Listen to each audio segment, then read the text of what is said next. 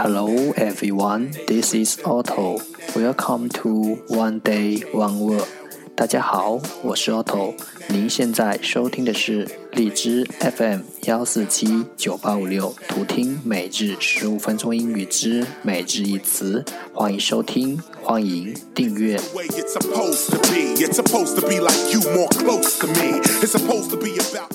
微信公众号 Otto Everyday O T T O E V E R Y D A Y，请添加，让学习英语融入生活，在途中遇见未知的自己。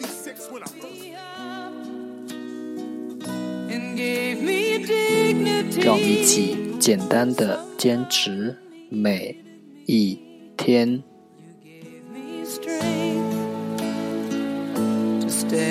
Day three hundred and forty-seven. Today's word is 今天的单词是 mediocre, mediocre, m e d i o c r e, mediocre 形容词，普通的。 Let's take a look at its example. 让我们看看它的例子。The performance was mediocre, not too good, not too bad. 表现中等，不太好，也不太坏。Let's take a look at its English explanation. 让我们看看它的英文解释。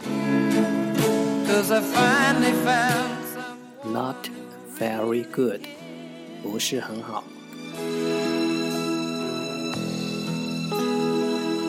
You held my hand when it was cold, when I was lost.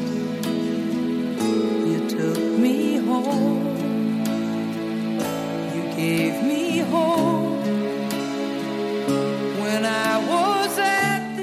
Let's take a look at its example again. 让我们再看看它的例子。 the truth again, you even called. The performance was mediocre, not too good, not too bad. 表现中等，不太好，也不太坏。 to face the world out on my own again.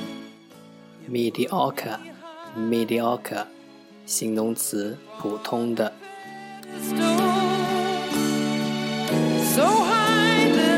That's all for today，这就是今天的每日一词。如果你喜欢我们的节目，请为我和那些愿意坚持的人点赞。欢和我一起用手机学英语，一起进步。See you next time，再见。